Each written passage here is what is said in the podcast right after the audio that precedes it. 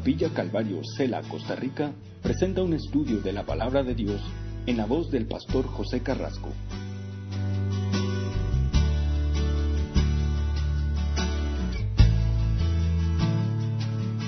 Miramos en la final, el versículos 28 al 30, el, el presente y el futuro eh, poder de Dios para David y Dios eh, dándole su luz y la palabra a David, empoderándolo para que pueda lograr eh, lo que eh, él tenía que hacer. Y David habla acerca de, de, estos conflictos con, ya, con eh, sus enemigos y con ejércitos y una serie de cosas. Eso es lo que el Señor le ayudó a hacer a David. Lo importante siempre es reconocer que Dios es el que nos da el poder para hacerlo.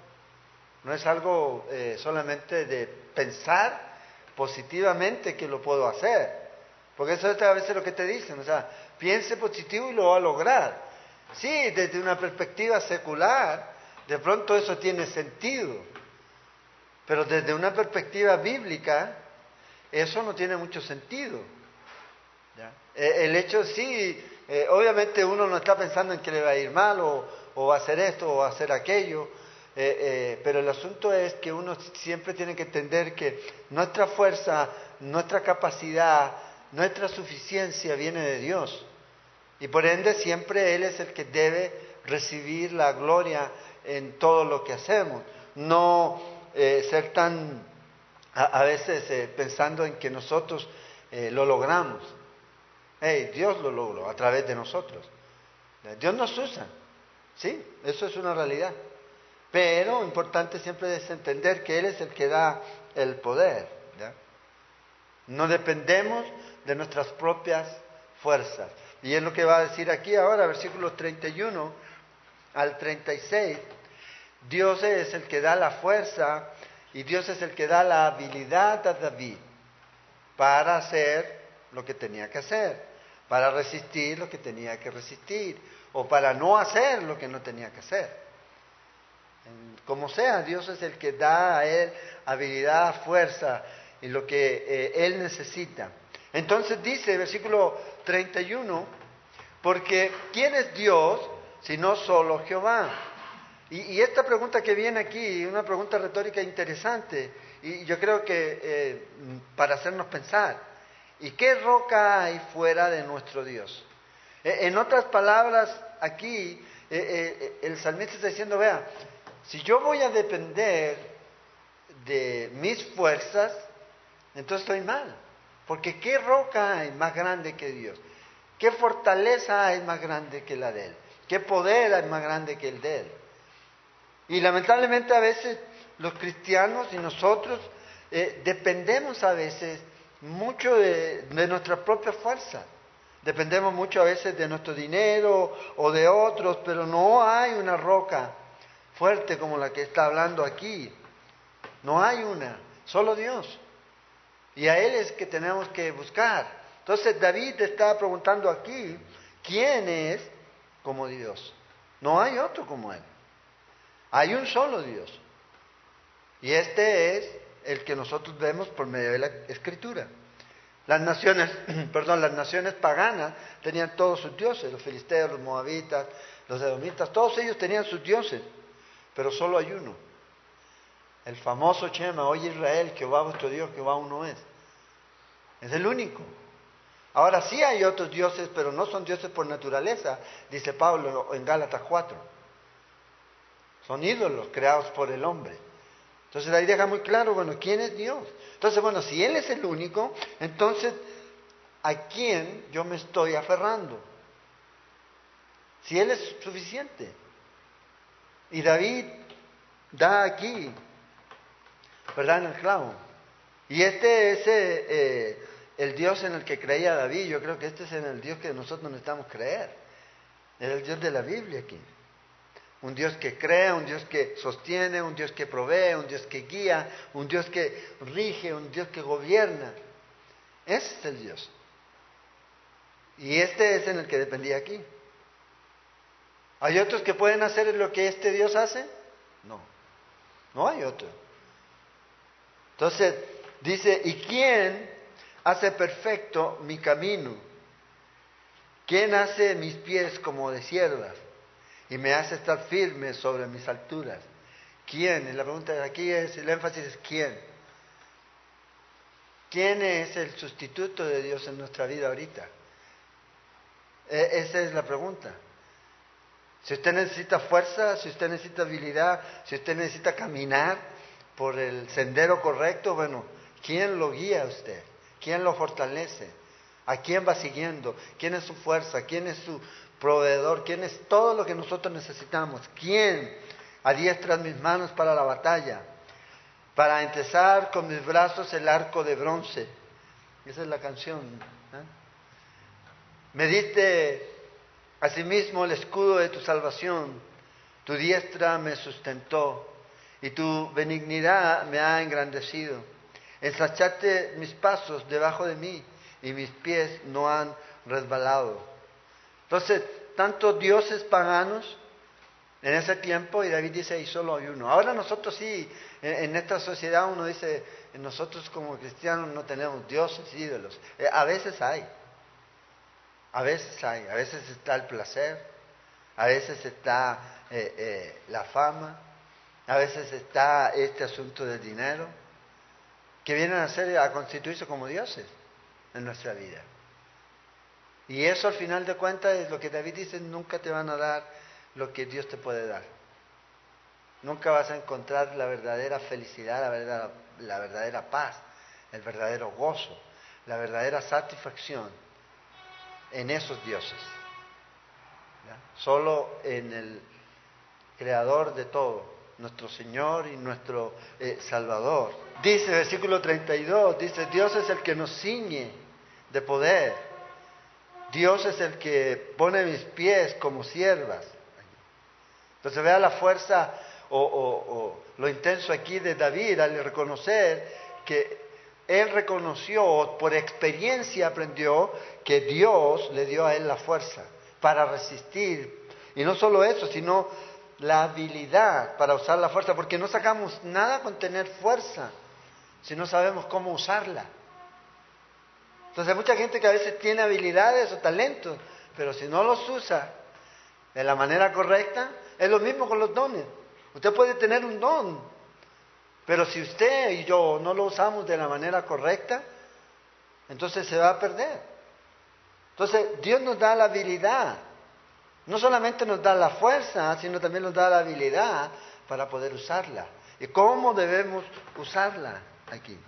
Y fíjate, aquí describe a estos siervos o estos pies como siervos eh, que pueden ellos correr, estos siervos ahí eh, que podían correr entre las rocas, entre las montañas, a, muy, eh, a mucha velocidad y sin caer, sin resbalar. Podían ir corriendo aquí. Podían ser estos instrumentos ya que David también reconocía que Dios así lo usó a él, que él podía correr para seguir al enemigo como esos eh, siervos, con esos pies corriendo, sin eh, el asunto de que se podía caer. Y lo interesante aquí es que él siempre describe todo esto o, o adscribe todo esto al Señor. Estas son las habilidades del Señor que me ha dado a mí. Y, a lo mejor yo puedo tener habilidades. El asunto es que si yo no las uso para Dios, para honrar a Dios, para seguir sus caminos, y Dios me da la capacidad y la fuerza para poder usarlas en la forma más efectiva, sencillamente muchas de estas habilidades que hombres que no tienen a Dios las pueden usar y las pueden usar a veces mejor que uno, pero no glorifican a Dios, no honran a Dios. Nunca van a decir que esto viene de Dios. No, esto es el esfuerzo del trabajo, el trabajo, el trabajo. Entrenar, entrenar, entrenar. Pero ¿y qué tal si el entrenamiento fractura? Una enfermedad. ¿Cuántas veces ha pasado? Y nunca más pueden practicar. Ahí quedó, ¿cuál ¿qué va a poder hacer? El asunto es entender que Dios es el que nos da a nosotros. Entonces la pregunta es, ¿qué es lo que usted necesita? Entonces debemos de, dejar de buscar quién, quién me puede ayudar, quién no, ya sabemos a quién. Y ese es Dios. Entonces, si usted necesita, entonces recurra a este Dios, al único Dios, a Dios, que nos ciñe, que nos da la fuerza y nos da la habilidad para seguir. Y Él nos va a dar lo que necesitamos. A David Dios le dio destreza física, y fuerza física, le dio todo eso. Fue un guerrero Él. Bueno, nosotros qué necesitamos? A lo mejor no necesitamos ser un guerrero, eh, literalmente, pero espiritualmente sí. Y Dios nos va a dar a nosotros lo que necesitamos. Porque aunque no lo creamos, estamos en un conflicto, una batalla, dice Pablo. Entonces necesitamos la armadura de Dios y la habilidad y la capacidad y la fuerza que Dios solamente puede dar. En el capítulo 8 de Segunda de Samuel, si usted después lo quiere leer, ahí está el resumen de todas las proezas que Dios eh, hizo a través de David. Todas las batallas que tuvo que combatir David y cómo Dios le fue dando la victoria aquí. Llevándolo hasta el cumplimiento de la promesa que él le había dado. Y, y fíjate, nos dice aquí que en el versículo 35, tu diestra me sustentó y tu benignidad me ha engrandecido. La fuerza de David estaba en las manos de Dios, a la derecha, al lado de Dios, no en ningún otro lado. Pero también fíjate, habla de dulzura, benignidad. La idea de benignidad es esto, de dulzura aquí. Y a veces nosotros no, no tenemos el concepto de que alguien puede llegar a ser una persona grande ¿ya? a través o por medio de la ternura de Dios siempre es la fuerza. Pero aquí vemos, fíjate cómo dice que en tu benignidad tú me has engrandecido. Entonces a veces subestimamos el poder de la benignidad, de la dulzura de Dios en nuestra vida y cómo Él puede transformarnos y cómo Dios puede ponernos aquí. Entonces David, este guerrero, recibió y respondió a esta benignidad que Dios le dio a lo que Dios le estaba dando. Él lo recibió aquí. Ahora, Jesús hizo lo mismo con nosotros. En su benignidad, con descender, él, él vino. Y esa es la idea, de ponerse ahí. ¿Y qué hizo Él? Él, bueno, tomó nuestro lugar, recibió el castigo, venció la, la muerte, venció las fuerzas de, eh, eh, malignas en la cruz y nos dio la victoria aquí. Y luego nos engrandeció, nos salvó, nos dio la victoria y nos da y nos sigue dando la victoria diariamente. Y eso es lo que necesitamos entender. Y eso es la benignidad de Dios. Fíjate que a veces lo ve como una debilidad, es una fuerza. Y hace un trabajo en nuestra vida aquí. Entonces, David reconoce la dulzura que Dios le dio. Ahora, lo importante aquí es que cuando Dios es benigno con ustedes, la idea es que eso mismo nosotros lo podamos transmitir. Entonces aquí hay una lección doble que podemos aprender. Una es que David reconoció la dulzura, la bondad de Dios para su vida. Y la otra es que David también actuó, aprendió de Dios y la mostró a otros, a los demás. Y eso es lo que necesitamos ir haciendo siempre. Jesús dice, este es el ejemplo que les doy. Bueno, hagan ustedes lo mismo. Aprendemos, entendemos, conocemos y lo ponemos en práctica. Lo aprendemos de Dios y lo ponemos en práctica. Y esto es eh, la lección que este hombre, la benignidad de Dios aquí, de Dios hacia David. ¿Quién era David? David era un NN. Era un NN. Nadie lo conocía hasta el capítulo 16 de Primera de Samuel. Y es más, en su propia familia, él era el... No, cuando vino Samuel a buscar al rey, trae tus hijos. ¿Mandaron a buscar a David? No lo mandaron a buscar. Pero vean la benignidad, la bondad de Dios. El que era despreciado, el que era ignorado, el que no tenía a lo mejor eh, eh, ninguna oportunidad desde la perspectiva de los hombres para que fuera, para que fuera rey. Vea lo que Dios hizo. Estaba allá en la soledad con sus ovejas. Y de allá Dios lo tomó. Esa es la benignidad de Dios. Bueno, es lo mismo. Nosotros estábamos en una condición igual, desconocidos, allá, encerrados, solos, lejos. Y Dios vino a buscarnos. Él vino a buscarnos. Él no envió a buscarnos, no, Él vino a buscarnos. Porque Dios vino aquí. Y eso es la benignidad de Dios. Eso es. Y David entendió eso. Y eso es lo que nosotros a través de nuestra vida necesitamos ir aprendiendo aquí. Aprendiendo. No solo en eso, sino también Dios fue benigno con David cuando David actuó como un loco. ¿Se acuerdan cuando se fue a los filisteos? Pero vea la, la benignidad, el amor de Dios hacia David. Y él lo aprendió. Falló, se equivocó, no confió en las promesas de Dios, se fue con los filisteos, vivió con ellos, se tuvo que hacer el loco para que después eh, eh, eh, no lo fueran a matar. Y estaba ahí, y a veces hay muchos cristianos que están haciendo el loco en el mundo, para ser aceptados por el mundo. Pero aún así, en la benignidad de Dios, Dios lo, lo trae de vuelta, otra vez. No lo desechó, no lo desechó sino que Dios iba a cumplir su promesa. Tú serás rey de Israel. Y esto es lo que David está haciendo ahora y está viendo aquí. Fíjate en el verso 36, dice, ensanchaste mis pasos debajo de mí y mis pies no han resbalado aquí.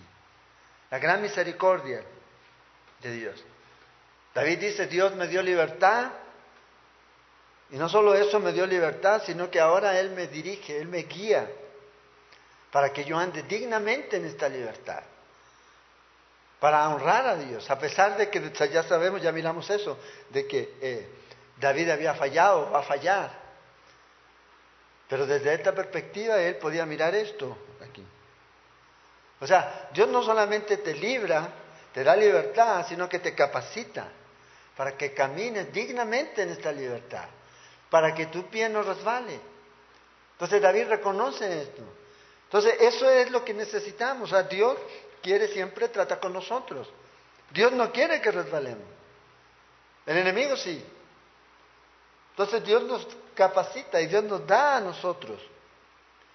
En su misericordia nos lleva a la libertad y luego nos pone en el camino y nos ayuda a seguir en ese camino y nos capacita para que nosotros podamos caminar. Y esto es lo que David fue aprendiendo a través de su vida aquí.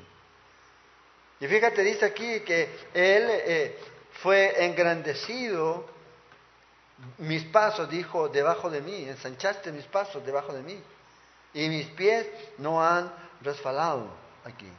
Todo esto tiene que ver con lo que leímos en el versículo anterior, con la ternura, con la bondad de Dios.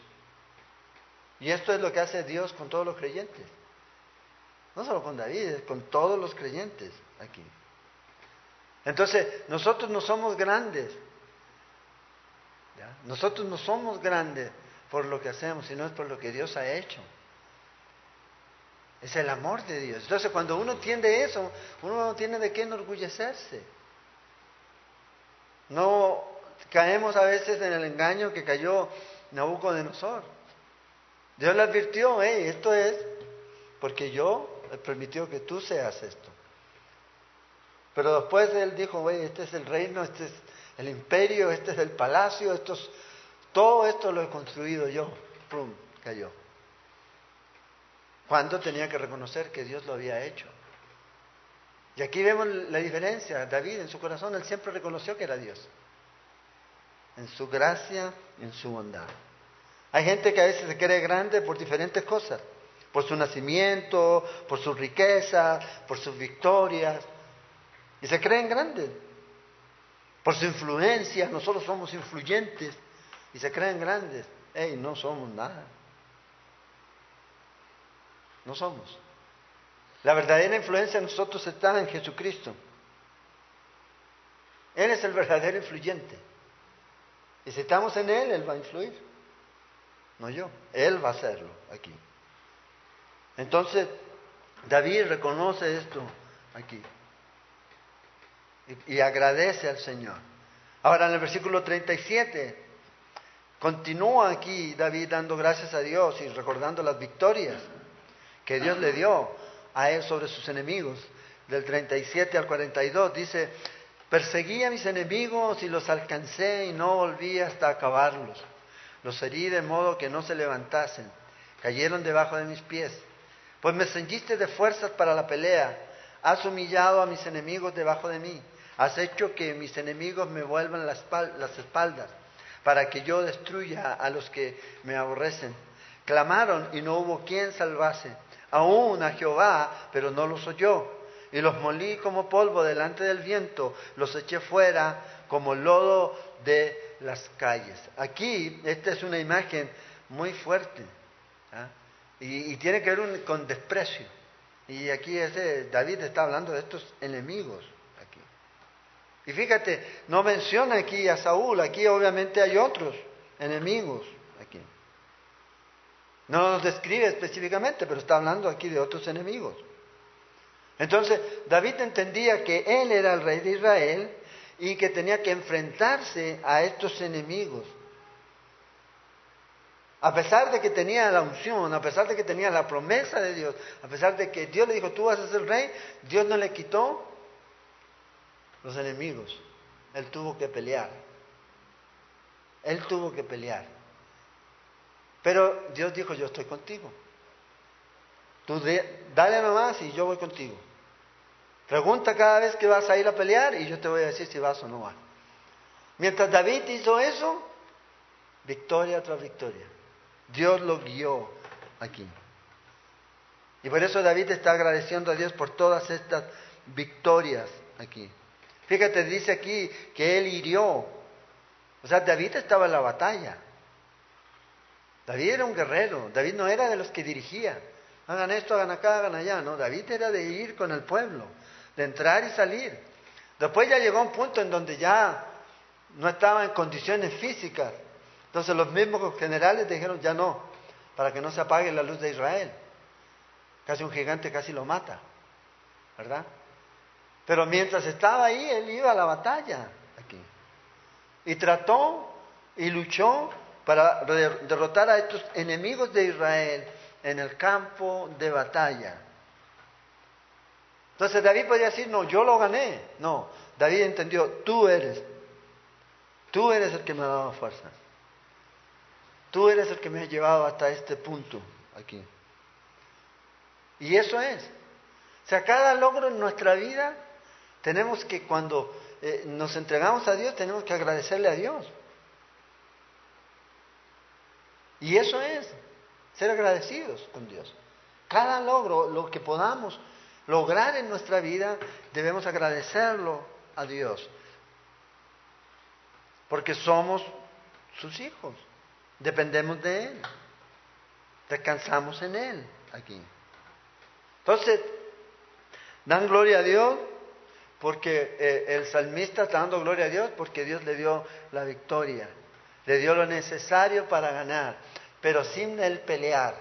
Él tenía que pelear. Ya no, Dios le dijo, ok, quédate ahí, mira. Lo pudo haber hecho. ¿Sí o no? Claro que lo pudo haber hecho. Sin necesidad.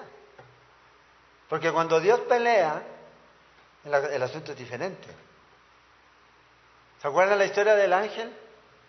En el libro de Reyes, cuando Viene y Dios envía un ángel y destruye a 175 mil. Uno.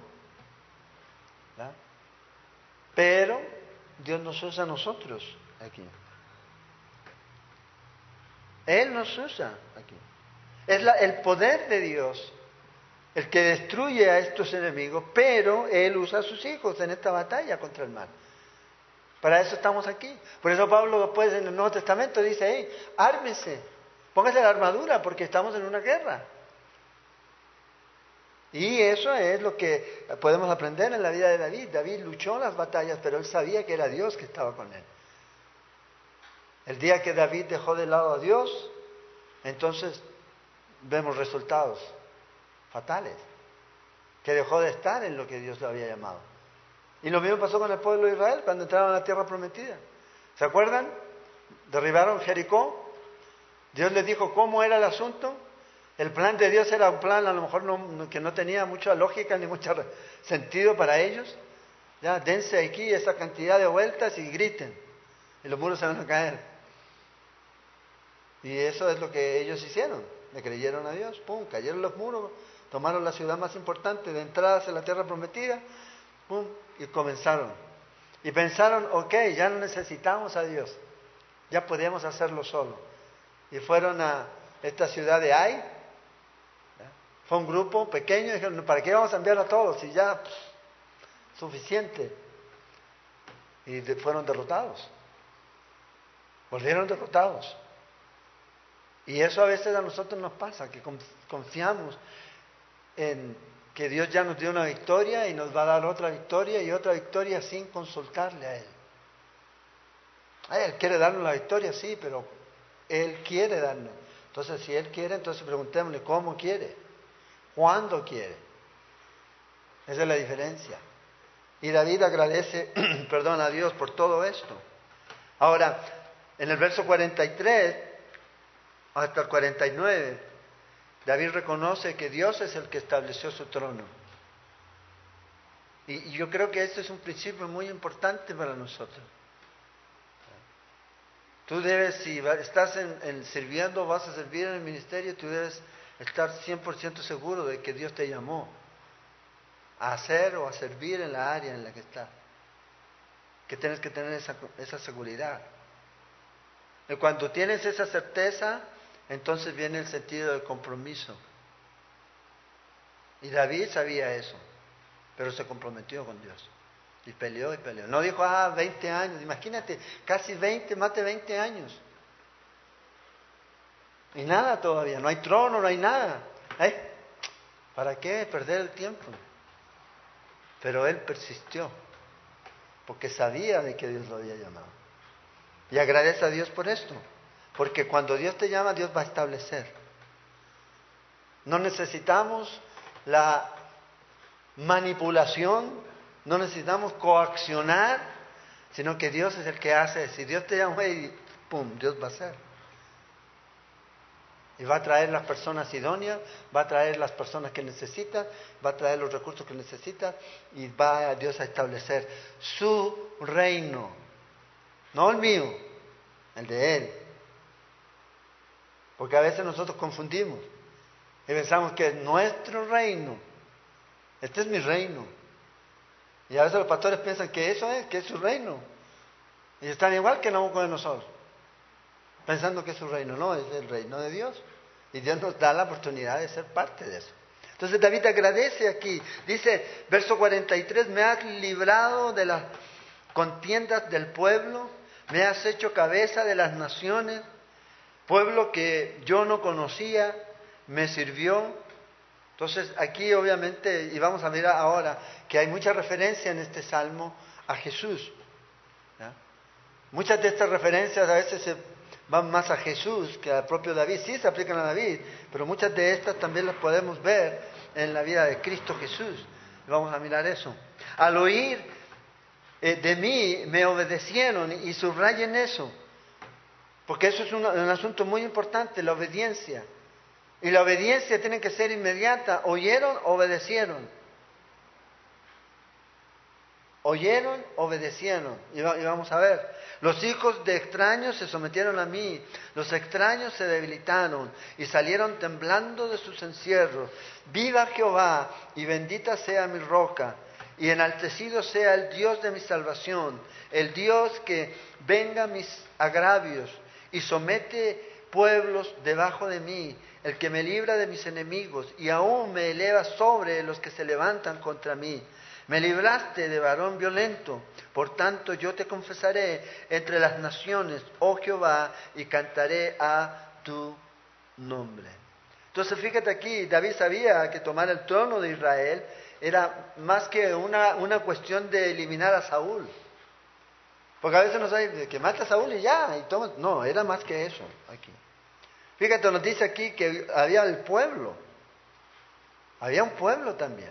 Algunos seguían a Saúl, otros no. De hecho, vamos a ver en la historia de, David, es que no todos lo reconocieron como rey inmediatamente, sino que hubieron unos que lo reconocieron después, aquí. Y lo apoyaron después. Pero, ¿quién se encargó? Me ha librado de las contiendas del pueblo. ¿Quién? Dios se encargó de eso. Dios se encargó de poner todo esto aquí. En segunda de Samuel, capítulo 2 al 5, tú puedes ver eso ese conflicto, esa guerra que hubo, ¿ya? después de que murió Saúl, de que algunos querían mantener o no reconocían a David. Y David dice, Dios lo hizo. Él se encargó de eso. Y no fue por su propia fuerza.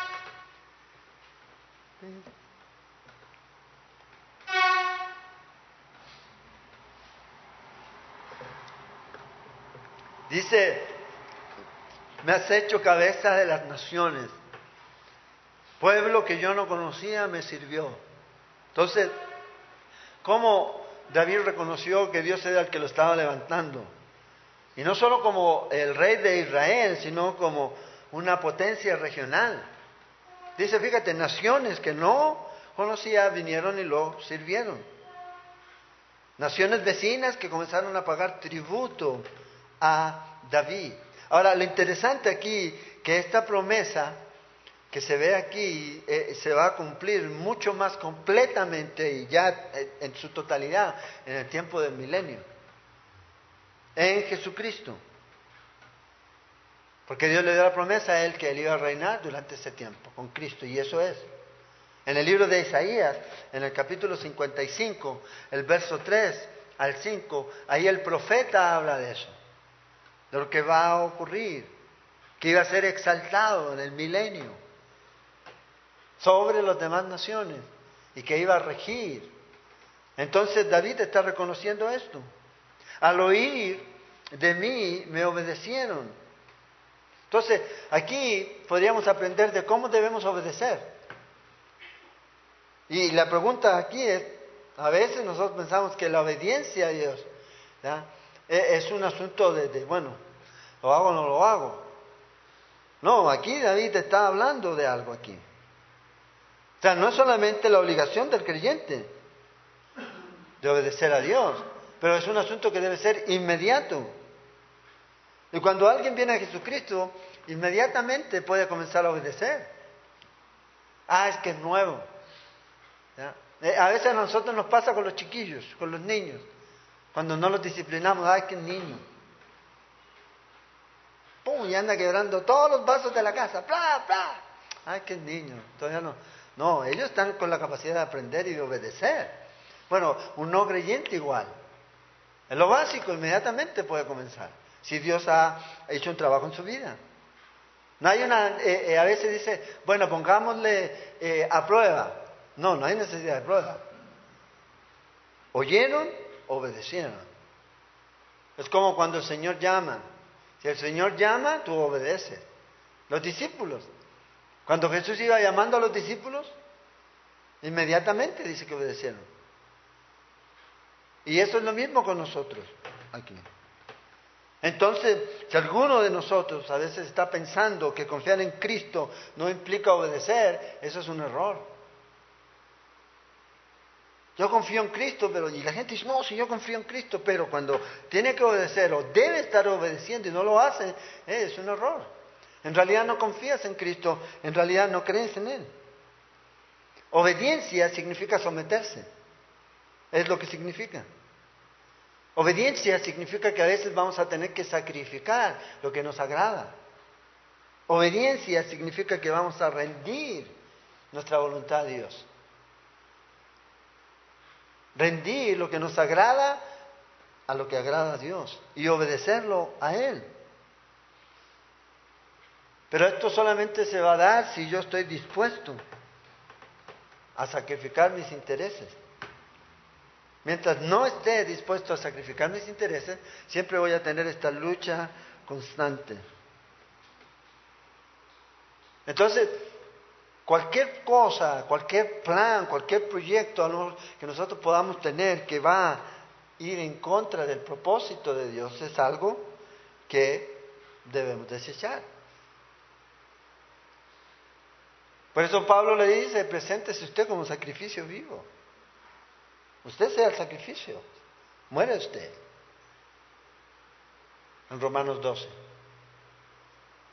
Y el punto es este. Y, el sometimiento y, la obediencia Dios tiene.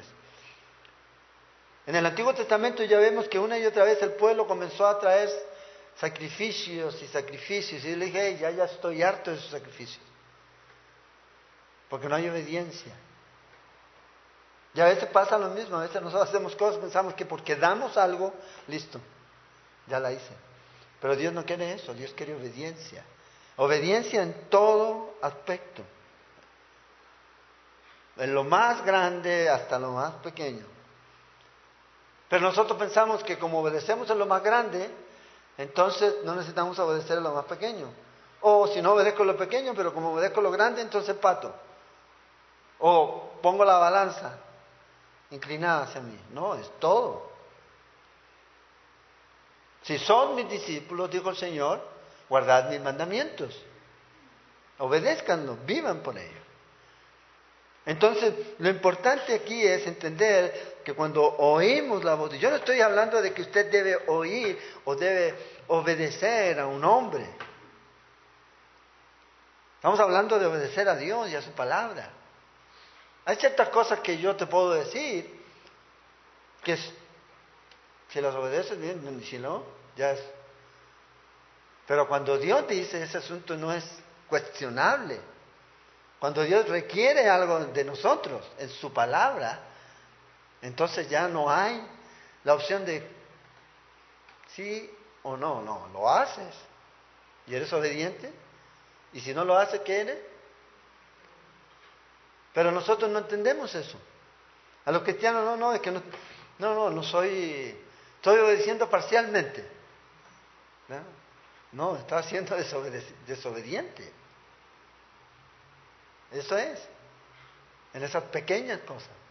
Entonces David agradece a Dios y dice, fíjate en el versículo 46, eh, eh, viva Jehová y bendita sea mi roca. Una exclamación aquí de honra. Ah, hay algunas traducciones que hacen el vive Jehová o Jehová vive como una declaración. Pero aquí él está agradeciendo todo lo que Dios ha hecho en la vida de David. Ahora él dice, Señor, wow, yo solamente te tengo que agradecer. E, es una explosión ya voluntaria de gratitud. Y eso debe ocurrir en la vida de nosotros. Nuestra alabanza a Dios, nuestro agradecimiento a Dios debe brotar como algo espontáneo. Y otra vez, no vamos a coaccionar. Porque a veces la gente hace lo que usted le dice, lo que usted le diga que haga, pero no lo sienten. No lo sienten. De agradecer a Dios, de alabar a Dios.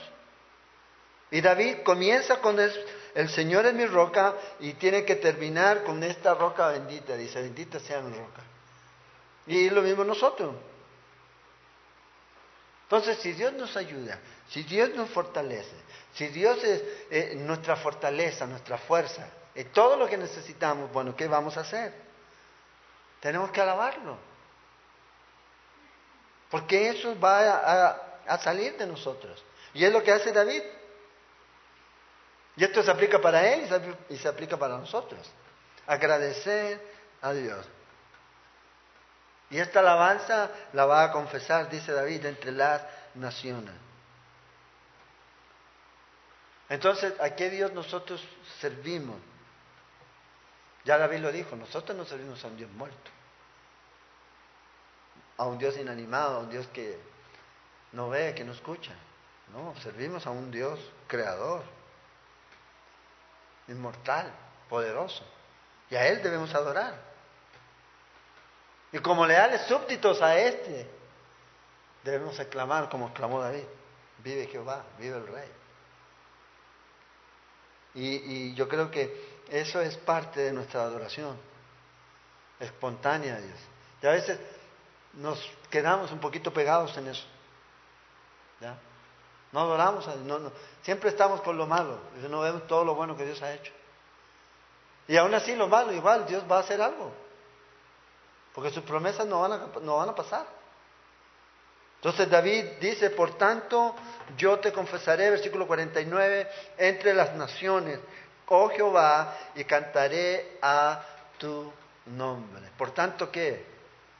Por tanto, lo que tú has hecho, Señor. Todo. E, ese es lo que tú eres. Todo eso es parte de la adoración, brota en nuestro corazón. Entonces, cuando yo entiendo dónde estoy, con quién estoy, ante quién estoy, lo que Él ha hecho, lo que Él es, entonces yo tengo que exclamar, wow. Alabar a Dios aquí. Y como dice David, entre las naciones, entre estos reinos vecinos. Ahora, lo interesante es que este versículo está en el libro de Romanos, en el capítulo 15. Del versículo 8 al, capítulo, al versículo 12, el apóstol Pablo cita, una serie de, de profecías del Antiguo Testamento con referencia a que la obra de Jesucristo no solamente iba a ser entre el pueblo de Israel, sino que también entre los gentiles. Y la primera cita que aparece ahí en el versículo 9 es, por tanto yo te confesaré entre los gentiles y cantaré a tu nombre. Esa es la obra que el Señor iba a hacer, no solamente entre los judíos, sino también entre los gentiles. David usa la expresión, en el hebreo se usa la expresión naciones, etnias, gentiles, dice Pablo. Y eso es eh, lo que Dios vino a hacer. Y ese era el gran problema con los judíos, que no querían reconocer. Un gentil no puede tener la misma llegada a Dios que yo, que guardo la ley, que me circuncido y que hago todo eso. No, sino que tiene que hacerse judío. Pero con el, el nuevo pacto y con lo que el Señor trajo, ¿qué hizo? Diferente, ellos a través de Cristo Jesús. Y ellos son parte de esto y cantan a su nombre. Alaban a su nombre. Entonces, esto es lo que David aquí está reconociendo. Lo que Dios iba a hacer y, y Pablo lo pone aquí como un cumplimiento. Su iglesia, nosotros ahora, por lo que el Señor ha hecho, por lo que nosotros éramos. ¿Qué éramos antes? Nosotros estábamos, aparte de que estábamos condenados, muertos en delitos y en pecado, además éramos lejanos a la promesa. ¿Hay aquí algún judío? Ninguno. Judío, dije, no judío, judío. Ninguno. Y Pablo dice, ustedes antes estaban fuera del pacto, fuera de la promesa, todo, todo, separados completamente, pero ahora han venido a, ser uno, traídos por la obra de Cristo Jesús. Y eso nos debe a nosotros animar y debe explotar en nosotros esa acción de gracia. Entonces, podemos mirar aquí muchas fotografías de Jesús en este salmo. Te voy a mencionar algunas. Del versículo 1 al 6, sugiere su muerte. Habla acerca de los dolores de la muerte, dice, me rodearon, el Seol me rodeó, los lazos de muerte me confrontaron. Entonces está hablando así acerca de, este tiempo, de la muerte de nuestro Señor Jesucristo, Hebreos 5.7. También del versículo 7 al, al 18 sugiere su resurrección. La resurrección de Cristo, la tierra tembló y los cimientos temblaron y dice ahí que Él envió desde lo alto y me tomó y me sacó y me llevó, ¿ya? y me libró y me puso eh, eh, en un lugar alto y me libró de este enemigo poderoso, despojando a estos enemigos. ¿Qué dice Pablo en Colosenses? Dice que Dios despojó a los principados y a las potestades, exhibiendo públicamente el triunfo sobre ellos en la cruz. Y aquí David está hablando de eso. Entonces pareciera sugerir todo este proceso aquí. Luego del 19 al 27 sugiere su exaltación. La exaltación. Yo he guardado los caminos de Jehová. ¿Quién guardó los caminos de Jehová mejor que Cristo? Nadie. Solo Él. Y habla acerca de su exaltación. Y también por esa razón el Señor lo exaltó hasta lo sumo. Del verso 28 al 42 habla acerca de su victoria. Su victoria. Nadie pudo contra él. ¿Qué decía? Venían los ejércitos y tú me ayudaste, Señor, a derrotarlos, a saltar los muros y a ganar la victoria. Habla acerca de eso, de, de la victoria. Y por último, hasta la 43 al 50, sugiere su reino. Ese reino milenial, ese reino poderoso que Dios va a establecer, pero también ese reino que está entre nosotros. Pero aquí apunta a eso a ese milenio, cuando Él venga y establezca su reino y todas las naciones van a estar bajo Él, entre los gentiles. Entonces, aquí vemos cómo David, inspirado por Dios, y luego Pablo, inspirado por Dios, toma este pasaje y lo aplica este cumplimiento. Dios trayendo desde las naciones gentiles un pueblo para que lo adoren, para que exalten su nombre. Y termina en el versículo 50. Grandes triunfos da a su rey y hace misericordia su ungido, a David y a su descendencia para siempre. Fíjate, grandes triunfos da a su rey. David podía tener y podía decir esto con toda confianza. Con toda confianza él podía exclamar esto. No solamente porque Dios ya le había dado o le daría liberación, pero fíjate, a tu rey. David sabía que Dios estaba sobre él. Él tenía eso y, y podía exclamar ahí. Él era su rey, el rey de Dios. Dios lo había puesto a él ahí. Y él podía clamar. Entonces, David pudo descansar. Yo soy el rey que Dios ha puesto o, ha ungido, pero todavía por 20 años él no fue rey. Él anduvo huyendo. Pero él da gracias a Dios.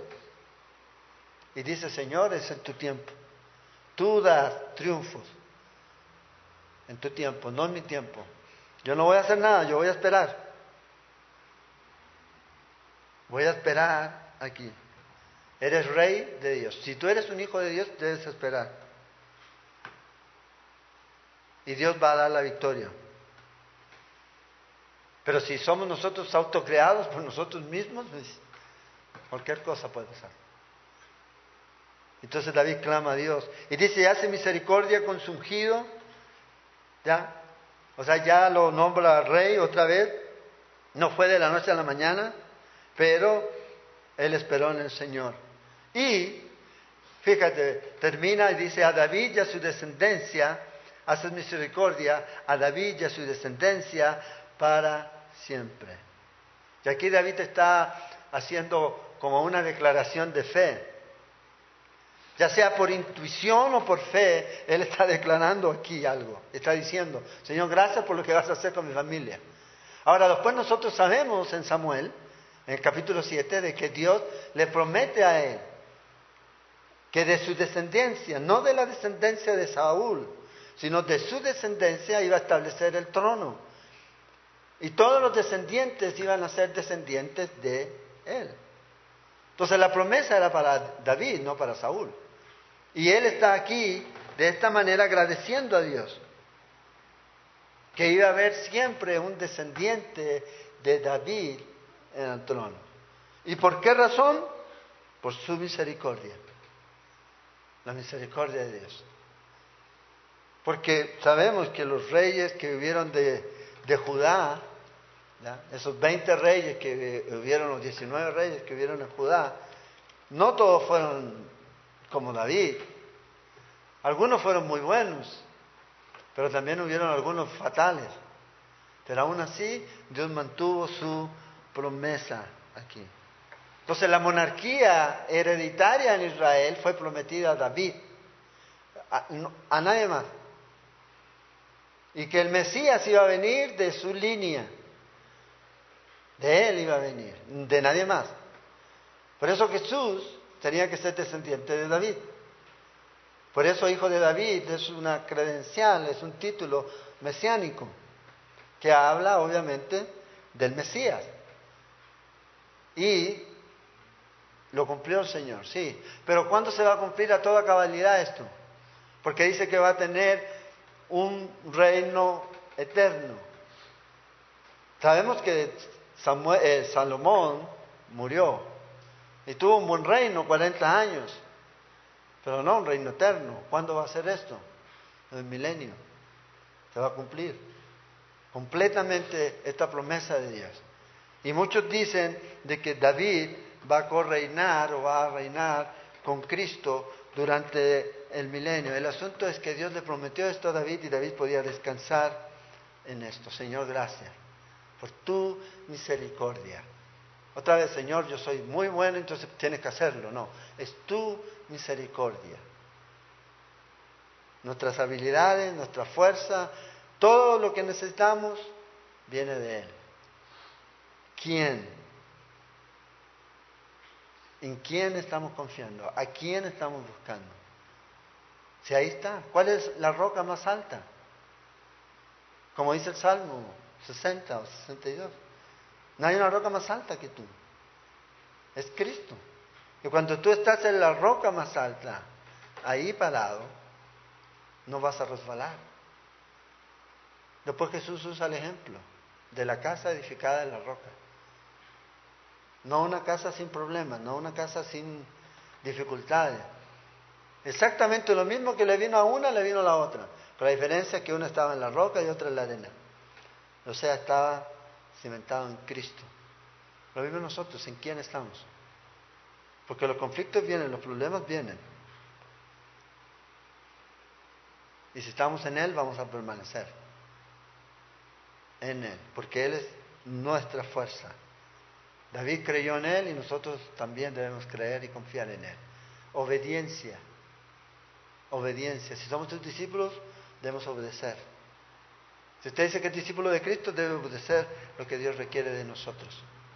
Otra vez, lo que Dios requiere de nosotros. Porque a veces pensamos que ser cristiano no, es, no tiene ninguna otra. Soy, me salvó ya. No, no. Ok, ahora son mis discípulos y Jesús les dijo, ¿qué? Entonces ahora hagan esto. ¿Qué? Lo que yo les he enseñado. Lo que ustedes han visto. Lo que ustedes han oído. Eso es lo que deben hacer y deben enseñar y deben vivir. Es lo mismo nosotros.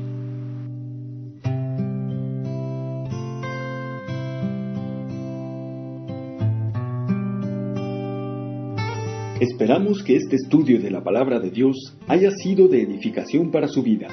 Le invitamos a visitar nuestro sitio en internet www.ministeriocela.com donde encontrará más estudios y recursos para su edificación.